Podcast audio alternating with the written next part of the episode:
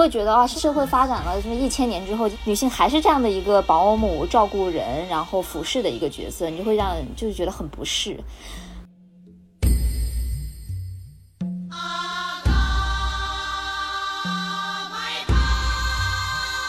赛博格它其实是消解二元论和绝对界限的这么一个愿景吧。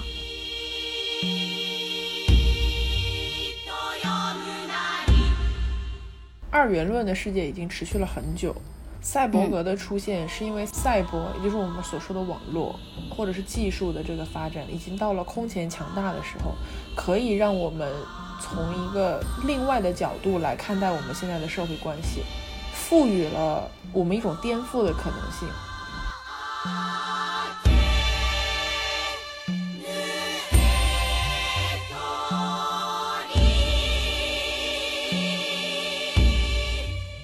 然后这个时候，素子对巴特说了一句，就说：“你要记住，不管什么时候，只要你连上网络，我就在你的身边。”就他已经超越了我们普通人类能够理解的亲密关系的一个范畴。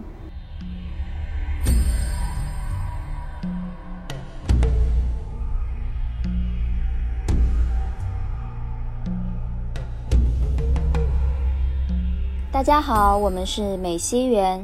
与东方巨龙，欢迎大家继续收听我们这个名字非常拗口的节目。最近呢，我们发现《赛博朋克2077》就是这个游戏，它很流行嘛。然后呢，赛博朋克这个概念也正在经历一次回潮。不过呢，我们今天更想聊的是赛博格这个概念，也就是呃有机体跟机械的一个结合体。然后我们想要通过。大家可能比较熟知的赛博朋克的作品，或者说科幻作品中的女性角色为例子，来看看赛博格的诞生与发展是如何与女性主义紧紧相连的，以及嗯，在这个赛博世界中性别的界限是如何被消解的。这个是我喜欢的话题，对，因为我一直嗯很喜欢赛博朋克的概念。但是我其实对于赛博格的了解不是很深入，基本都是被美西人科普的。赛博格吹在此，对，就是他是个赛博格吹。对我也是因为最初是看《攻壳机动队》嘛，还是《攻壳机动队》？攻壳机动不知道这个怎么，那我们就念《攻壳机动队》。嗯，最早是因为看了这个电影，然后对整个这个就是赛博尔，然后比较带有赛博朋克色彩的科幻作品有。有兴趣，然后才去了解这些东西。然后，因为上学学习的关系，然后也读了一些相关的理论啊、文章什么的。所以我也是一直都挺想聊这个话题，没有找到契机。所以现在是一个很棒的机会呢。嗯，是的，对。所以，因为我自己虽然对赛博朋克可能有一些了解，但是我其实不是特别清楚赛博格是什么。然后，我相信有很多人也。对赛博格是处于一个迷茫的状态，所以我们可以先了解一下这个基础概念吧。嗯，好呀，好呀。可能看过《浪姐》的朋友们听过这个概念，就是里面不是有一个叫朱婧汐的姐姐，她就很喜欢说自己想成为一个赛博格嘛。嗯。但是，anyways，就是她这个就是 cyborg。它最早其实是 NASA 的两个科学家提出的，然后应该是一九六零六零年，武汉人，又是六零年的时候他们提出的，然后他们定义下就是赛博格是一个可以自我调节的一个人机系统，就是人和机器。结合在一起，然后他们的初衷其实是为了，是觉得说这个 cyborg 可以更好的在太空中生存，然后方便进行一些太空探索的工作任务。所以最早的话，它是从一个改造人类或者超越人类的角度出发。所以我们可能很多人了解到赛博格，比如说《银翼杀手》啊，然后其实《黑客帝国》里面。那个 Neo，或者说那些所有的人都是赛博格，就因为他们都是人和机械的一个结合体嘛。嗯，这些科幻作品中呢，它主要讨论的都是说一个人和非人的一个区别。嗯，所以这个是赛博格一个算是一个比较基础的定义吧。嗯，虽然这个东西看听起来很很科幻，对不对？但我觉得很有意思，就是说其实现在现实生活中，大家已经慢慢的越来越走向赛博格了。比如说。我们每个人现在都会用手机、用电脑，就是我们的每天的生活其实是离不开这些机器的东西的。嗯，从某种程度上来说，我们都在慢慢朝向赛博这个人和机械结合的这么一个方向去走。嗯，然后不是也有真人，他们真的把自己改造成了，呃，就是比较像科幻那个样子的一些 cyborg，比如有一个英国人还是西班牙人，反正是欧洲那边的一个人，然后他叫 Neil，呃，他是一个色盲，然后呢，他就在自己的头骨上面接了一根天线。然后这个天线从他的后脑勺这里伸出来，然后呢延伸到他的那个前额，大概是这样的一个东西。然后这个天线呢可以帮他感知色彩，然后把这些色彩转化成音频，就是震动，传到他的头骨上，然后他以此来就是辨别色彩这样子。然后他这个东西，它其实是就等于说，其他它其实是被政府给认可了的。就他的，比如说护照上面，一般大家就是照护照照片的时候是不能带配饰啊，但是他的那个护照上面他是有自己的这个天线的，就是这个已经成为他的一部分了。如果是我在现实生活中真的见到了这样的改造人或者叫赛博格人，我应该会觉得很震惊，就是我可能会抑制不住的一直想要去看他，因为虽然他们存在，但仍然是很小众的一个群体，对吧？对，嗯，但我觉得很酷。我在思考他怎么洗澡，就我不可抑制的会思考，他防水吗？应该是防的吧，不然怎么洗头啊？我的天呀！你说到这个，我想起来，我前两天还看到一篇文章，就说如果我们真的有脑袋上有接口的话，人要怎么洗头？对呀。然后好像说，好像说 MIT 就是有专门研究这个脑袋接口的这这一些科研人员吧。他们在做这个实验的时候，就他们要不停的洗头，嗯，才能够保证就那个电流可以从头皮上比较好的传导到他们的感应器上面。哇哦，嗯，就还挺挺挺有意思的。嗯，这个是一个全新的领域了。但是就像我刚刚说，我觉得其实我们正在往那个方向发展。像是 Neil 这种看起来更像科幻的人，对我们来说比较陌生。但其实我们每个人的生活是深深的依赖着机器的，还有网络。嗯嗯，所以。就是为什么这些年有很多人呼吁大家要不要过分的依赖手机？就比如说你不要一直玩手机，或者你不要一直看电脑，就你要需要有一些比较回归本真的一个生活模式。其实就是很多人会害怕自己的时间和精力被这些网络的内容控制住了，就他们觉得你要脱离这个环境，你才能回到一个人本身的状态。嗯嗯，对，其实这就是一个很本质的问题啊，就是人本身的状态是什么？对，就是说人人存在本身，它到底是指的是什么？是不是说有了机器之后就完全就会抵消作为人的一个存在？我觉得这个是很多人在讨论，或者说很多这种科幻作品他们都在讨论的一个问题。嗯，对，而且其实如果这样看，我们非常容易对。网络也好，机器或者是高度发展的科技产生依赖，就是小的时候不都会教育我们说不要看那么多电视嘛，就是会让你不要看电视。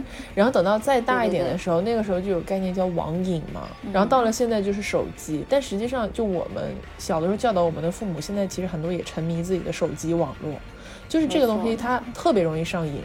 就一个人他只有用和不用，他用了他一定。没有办法离开他生活，就好像变成了一个这样的状态。嗯，其实我自己的话，我觉得还挺矛盾的，对这个事情的态度。就一方面，其实我也不是，特别是疫情期间嘛，我对屏幕啊、手机啊、电脑这些东西真的是非常的疲累。嗯，但是与此同时，我也相信，就是人和网络也好，这种技术也好，是。不可避免的，它一定是会结合的越来越紧密的，只是说以什么样的一个程度。嗯嗯。哦，这个就是那个《宫壳机动队》里面讨论了很多的一个话题。对，就什么决定我是我？对，人和机器真的有很大的区别吗？或者人和傀儡？那个电影里面讲的是傀儡吗？嗯，Ghost。对，还有 Ghost in Ghost 和 Shell，它的这个就是灵与肉的这个关系。嗯嗯，我觉得我们可以等会详细的多聊一下这个《宫壳机动队》。嗯，可以，没问题。那我们就是可以以此为契机，我们就可以开始聊聊赛博朋克的作品中或者科幻作品中的一些女性主义，或者是女性角色吧。嗯，对，因为我们本身也比较关注就是性别议题嘛。我之前被安利去玩了一个游戏，它在两年前非常的红火，叫做《底特律变人》。这个游戏它是做的非常精致，然后细节都非常的丰满，讲的就是一个在未来，嗯，科技高度融合发展的一个人类社会，底特律这个城市。人造人，也就是我们所说的 AI 人工智能，已经完全的蔓延到了我们生活的每一个角落。就是它可以是你的管家、保姆，它也可以是呃警察的得力助手，它也可以是艺术家，就是他们会做很多的事情。但是他们仍然是被人类这个族群所控制的，然后也可以为人类的意志左右他们的命运。就他们本身没有不具备独立的一个人格。然后在这样的一个大背景之下，有三位。这个游戏设定中的主角就是通过他们自己的方式在寻找，嗯，自己身份的定义。然后这三位都是人造人，就都是 AI。然后其中有两位是男男性角色，一位是，呃，后面成为了整个 AI 的反抗群体的首领，另外一位是代表着 AI 的一个保守势力。那第三位呢，就是一位女 AI。这个女的人工智能。不出所料，她是一个保姆的角色。就她出现在这个游戏里的时候，就是作为一个家庭中照顾小孩的这么一个角色出现的。然后她的游戏主线剧情完全是带着这个小女孩逃亡，就是她如何要保护这个孩子，去到另外一个不会受到迫害的国家。对，然后这个主线，就算这个游戏做得非常好，但是这个女人工智能线仍然让我不是很愉快。就会有一种为什么一个二零一八一七一八年的游戏就还在传递这样的价值观？就是你明明有很多空间去发挥你的女性角色，但你的定位仍然是这个样子。嗯嗯嗯嗯，对。其实我觉得很多的，就是游戏也好，做电影也好，它里面对女性 cyborg 的这个定位还是还是很老土的。嗯，就是传统女性角色，女性的社会角色。对对对，你就会觉得啊，社社会发展了什么一千年之后、一百年之后，女性还是这样的一个保姆、照顾人，然后服侍的一个角色，你就会让人就是觉得很不适。你让我想到什么？就是那个机械姬那个电影，我不喜欢那个电影，我也不喜欢。里面不是有一个日本的，就是长着日本人面孔或者说东亚面孔的一个女机器人吗？嗯，就他是一直在服侍那个里面的那个大 boss 那个坏蛋的，嗯，然后就是被他当做一个性爱的机器人什么什么的，就是我在想这个电影就是怎么还会有这种设定？是的，嗯，而且就是这样，很多时候这种非常辣的女机器人，她是长得一副东亚面孔的，我觉得这个就是跟把女性作为一个客体，一个不同文化的作为一个一个异类去看待。有很大的关系，对，没错，是的。那电影我当时看就不是很舒服，只是套了一个所谓的科技的壳在外面，就是价值观仍然是非常保守的一个价值观。对，就像那个女主，她叫什么我已经忘了。说实在的，她她虽然是套了一个科幻的壳子嘛，但她其实就是一个翻 t 套的一个角色，就是。我们比较常说的，在二十世纪初的时候，很多那种侦探电影，就是黑白侦探电影、犯罪电影里面，在男主身边一定会有这么一个非常热辣、长得很好看、身材姣好，就是然后帮女郎的角色。对对对对对对对，没错，就是帮女郎的一个角色。但是他最后总会发现，这个美女其实是一个蛇蝎美人，她其实就是用身体来诱惑这个男性，让他怎么怎么怎么样。所以我觉得这个机械姬里面这个女主，她其实就是这样一个角色的一个变形而已。嗯，是的。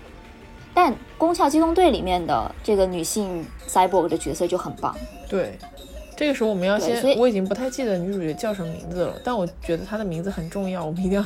素子，素子。啊，素子对，或者是少校，对少校，对啊，我觉得就是因为他在这个电影里面或者这套作品里面，他其实已经不作为一个女性而存在了，嗯，就他是只是作为一个人或者说一个 cyborg 一个单纯的存在而存在，对，就它不由性别定义，没错，对，就有点像是杨笠前段时间在脱口秀里面讲的那种，就是他是一个人，他获得了自由的那种感觉，对。是的，我觉得《龚涛真的可以一直拿来 Q，这个真的是一个很优秀的案例。对，因为他真的拍太好了。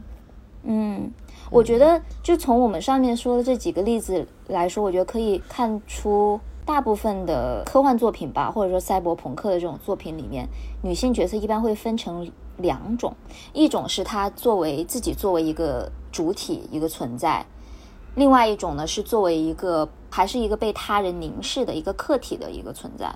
嗯，我听说是不是赛博格还有一个宣言呢？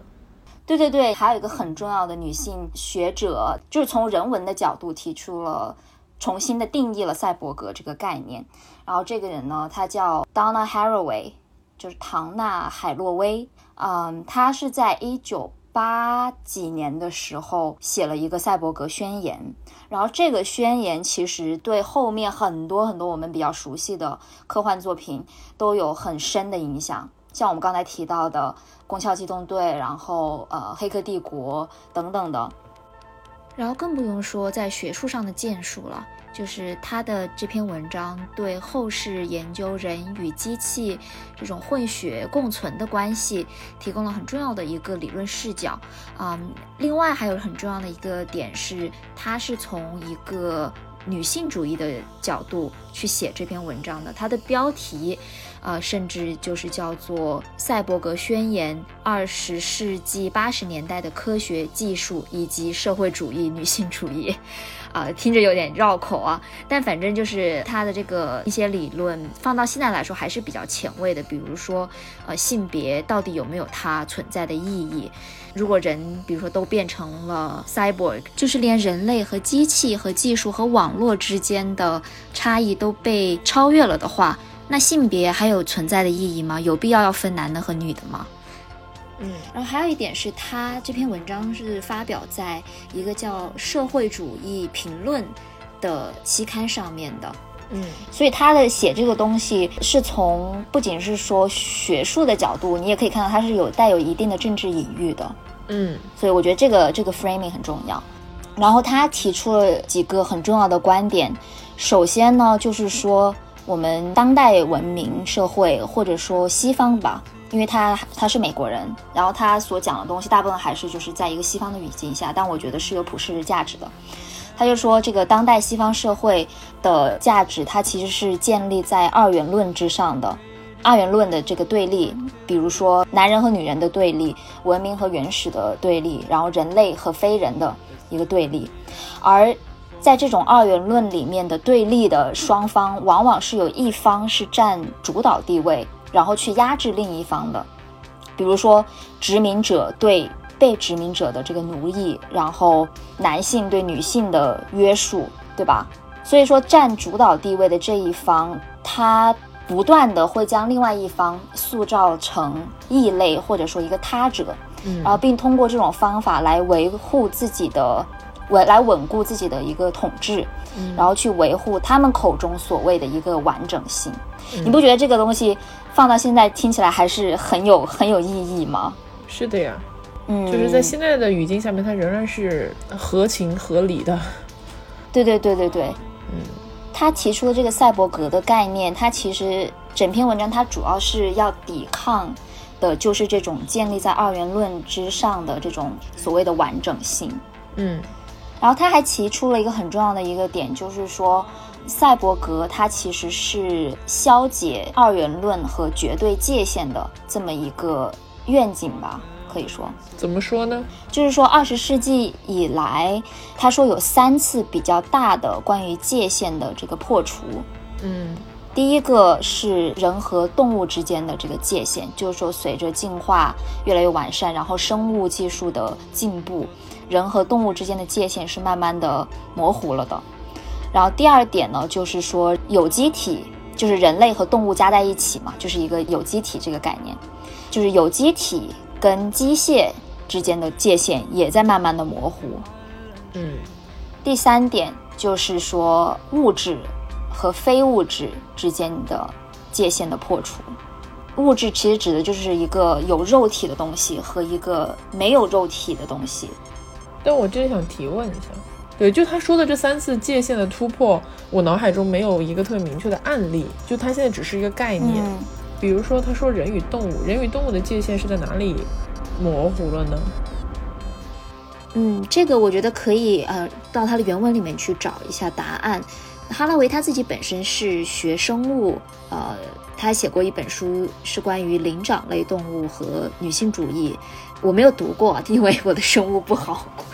但是，嗯，他是一般是从一种，嗯，就是把生物学科学放在父权，呃，制度下面去审视的。他原文是这么说：在二十世纪晚期，美国的科技文化中，人与动物之间的边界已经彻底的被破坏了。啊，巴拉巴拉巴拉。实际上，女性主义文化的很多分支确实都确认了把人类和其他生物联系起来的快感。动物权利运动并不理智地否定人类的独特性。巴拉巴拉，嗯，过去两个世纪的生物学和演化论同时都将有机体生产为知识的对象。然后这里有机体指的是人加上动物，嗯，并且把人类和动物之间的界限减弱为减弱为一条淡淡的痕迹。我觉得这一点指的一个是，嗯，就是我们的生活跟动物生，就我们之前不是聊过关于我们生活的土地，其实一直都是动物生活的土地这件事情吗？对对对。然后人类开始渐渐意识到这件事情，我觉得它是这个意思，就是我们意识到，就是我们要共同生活在这片土地、这片家园上面。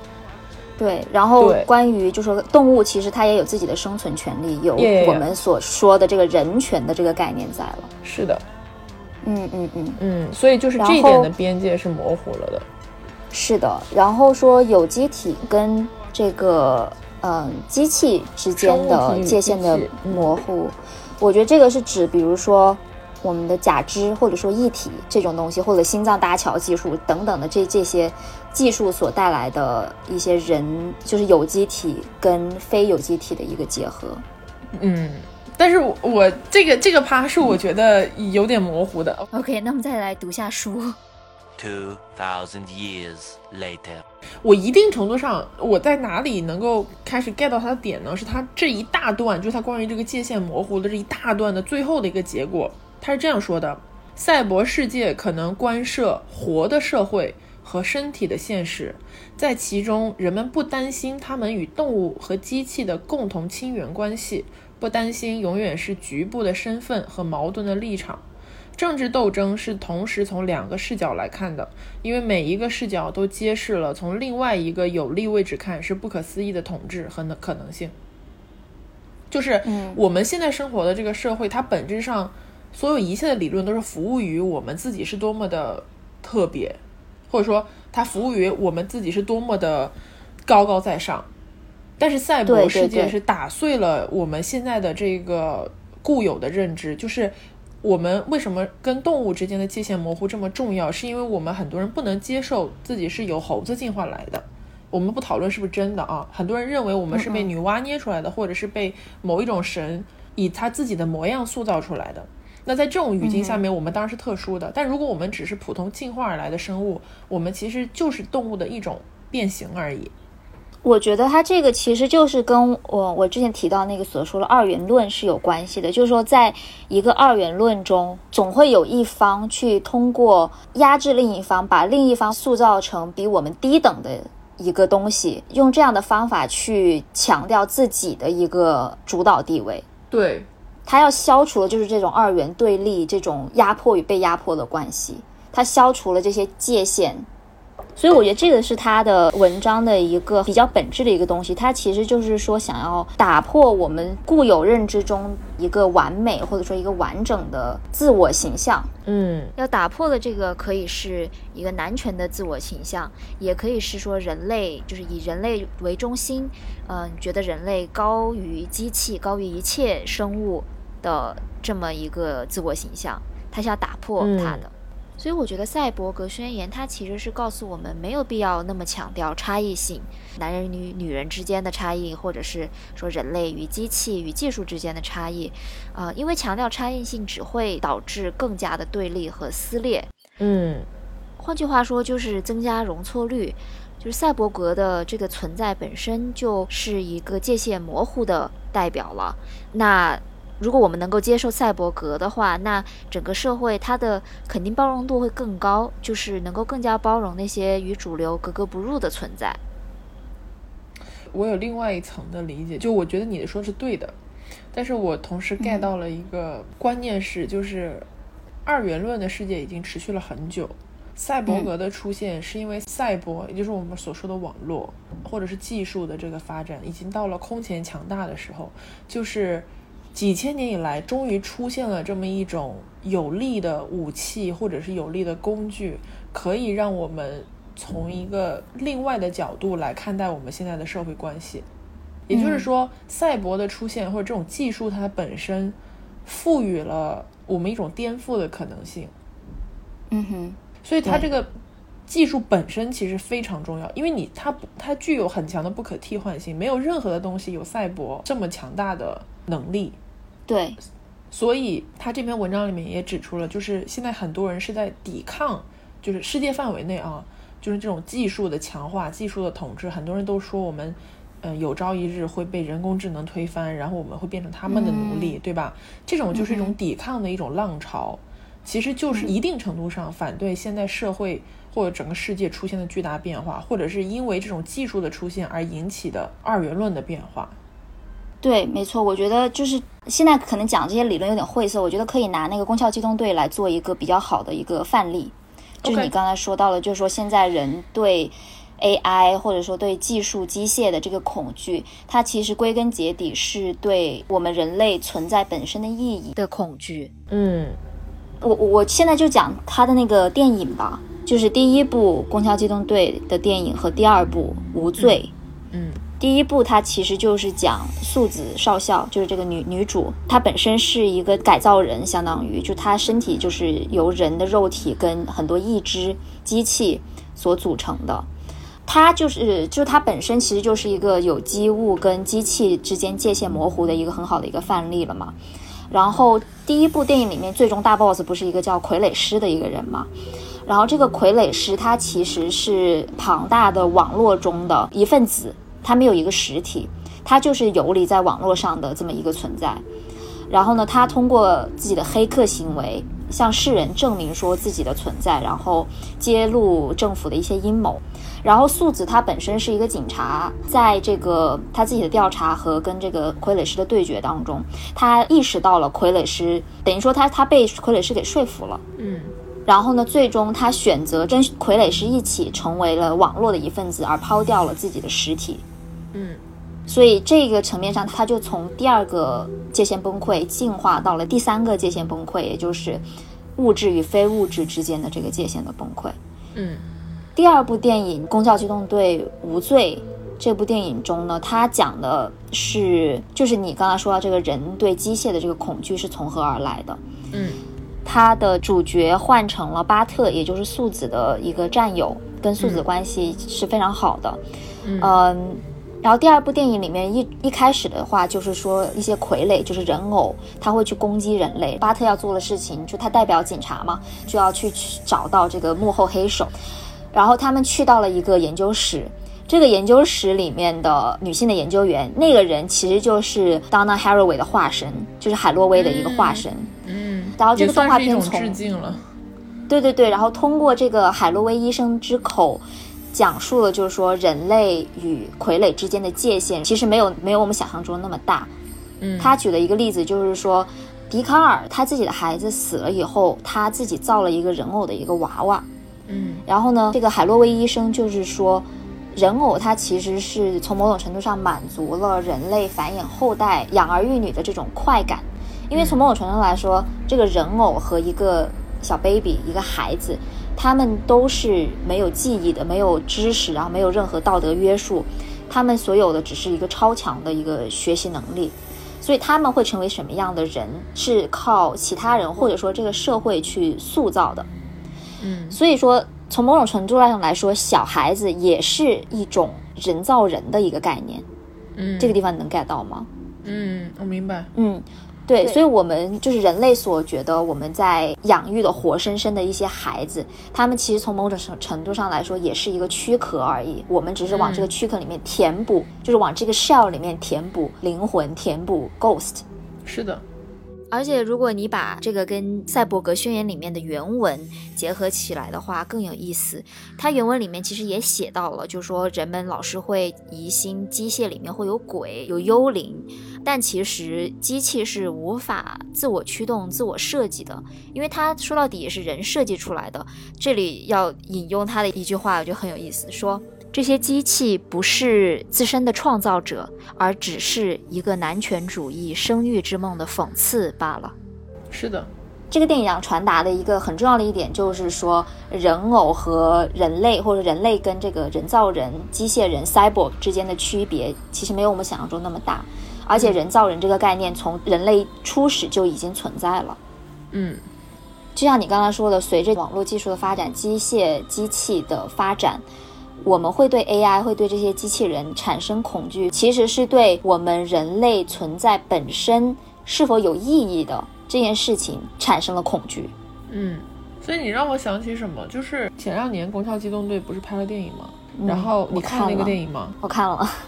那个电影的结局，因为它就是以原本的动画电影改编的嘛。嗯嗯。但是这个电影它改掉了。动画电影的原作结局，就是电影的结局。素子没有选择成为庞多网庞大网络的一部分，就傀儡师的一部分。他跟傀儡师说：“我要留在这里。”就是他选择了面对他自己更加像人类的那个部分。然后最后，因为那个剧情里面还给他安排了一位母亲，就是因为他的肉体作为人类来讲，他已经是死亡的状态。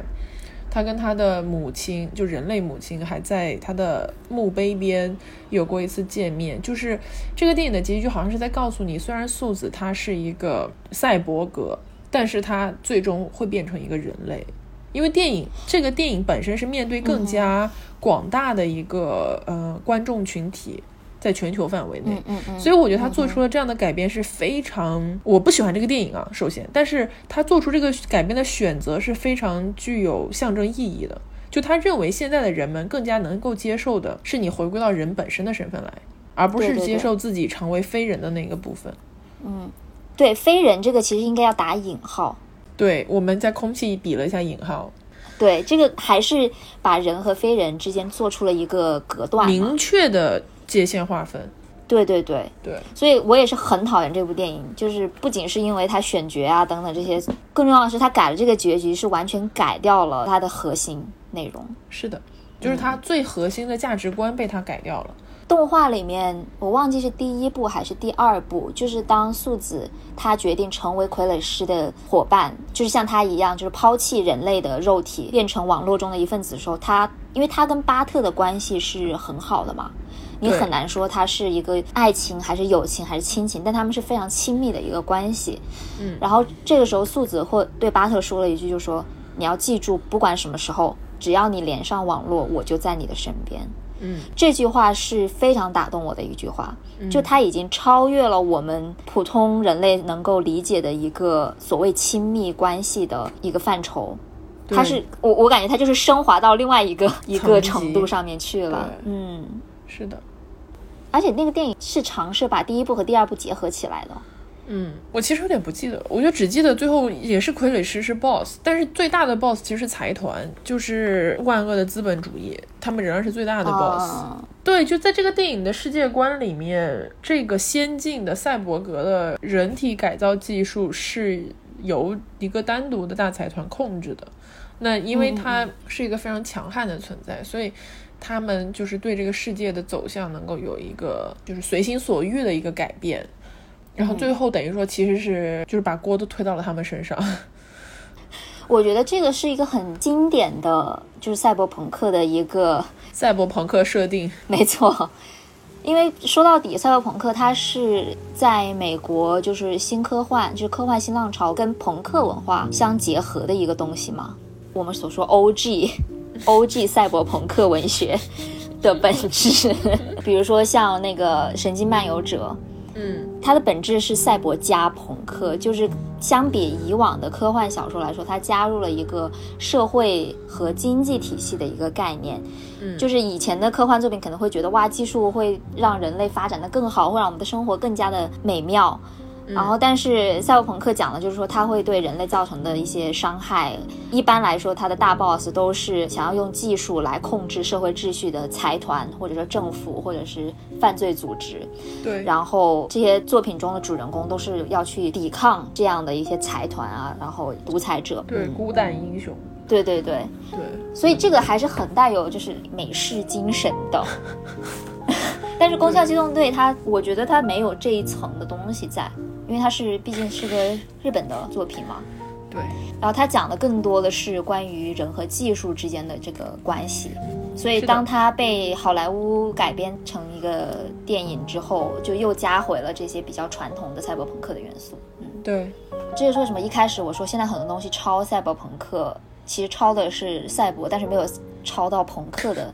因为朋克是一种精神，对，朋克是一种一种反抗，对对对对对，叛逆的精神。是的，我刚刚想说那个，我玩那个游戏《底特律变人》啊，它就是很经典的赛博朋克，因为它里面的 BOSS 就是这个世界里面卖人工智能的这个公司，因为这世界上所有的人工智能都是他们家研发的，所以他们想对人工智能做什么就做什么。对，然后游戏本身是个非常具有传统好莱坞美国价值观的这么一个游戏，嗯，对，然后你就能看得出来，其实大家在这方面的价值观并没有进步很多，就像你刚刚讲，它只是赛博而已。对，但我觉得我也不是说我认为他所提倡的这个东西是不对的，就是我们现在社会上还是有很多的大公司在控制着大众的一言一行嘛。就我觉得这个是存在。你想现在的什么苹果啊，就这这些大企业，他们创造的东西是深深的影响到了人们的日常生活的。我觉得从这个层面上来说，这些老的经典的赛博朋克的作品还是有它的意义在。只是现在很多这种科幻的游戏也好，做电影也好，只是很简单的抄了这个概念，但没有把它 update，他们没有去进行更加深入的探讨。嗯，就是我们现在面对的到底是什么样的东西，肯定是跟几十年前是不一样的嘛。对，而且这几个东西，就是《神经漫游者》，它其实也是八零年代发表的，《赛博格宣言》也是那个大概是那个时期发表的嘛。所以你可以看出，就那个时候，大家肯定是因为网络技术发展到了一定的阶段的时候，大家都会对这个东西产生相似的一些困惑和疑问。对，然后提出了比较类似的一个东西。是的，而且再加上整个。全世界七十年代都是动荡不安的，就是七十年代出现了非常多的历史大事件，然后，呃，我们能够看到很多不同的族群、不同的国家地区之间有矛盾、有抗争，然后有争取自己的权益，就诸如此类的事情很多，所以本身人类社会内部就出现了很多的反抗的内容。嗯嗯嗯，再配合上技术的发展，就是我们所了解到的赛博朋克。嗯。我觉得这个解释还挺好的，就是很简明、简显易懂。对，对我觉得说了这么多，就是关于赛博格、赛博文化、赛博朋克文化。其实我觉得大家有时间可以去看一下我们就是谈及到的这些作品，因为从这些有具象化的、有画面的这些作品里面，你能够感受到，就是我们的技术是如何在改变我们的生活，然后我们本身。作为人类个体，又是如何跟技术相融合？就是不可避免的，慢慢的走向了一个赛博格的世界。嗯，然后下期内容呢，我们会继续今天的讨论，可能会沿着这个赛博格宣言再往下讲一些更加激进的一些观念吧。对，包括打破性别界限啦，人类可能没有存在的意义啊。对 对，诸如此类。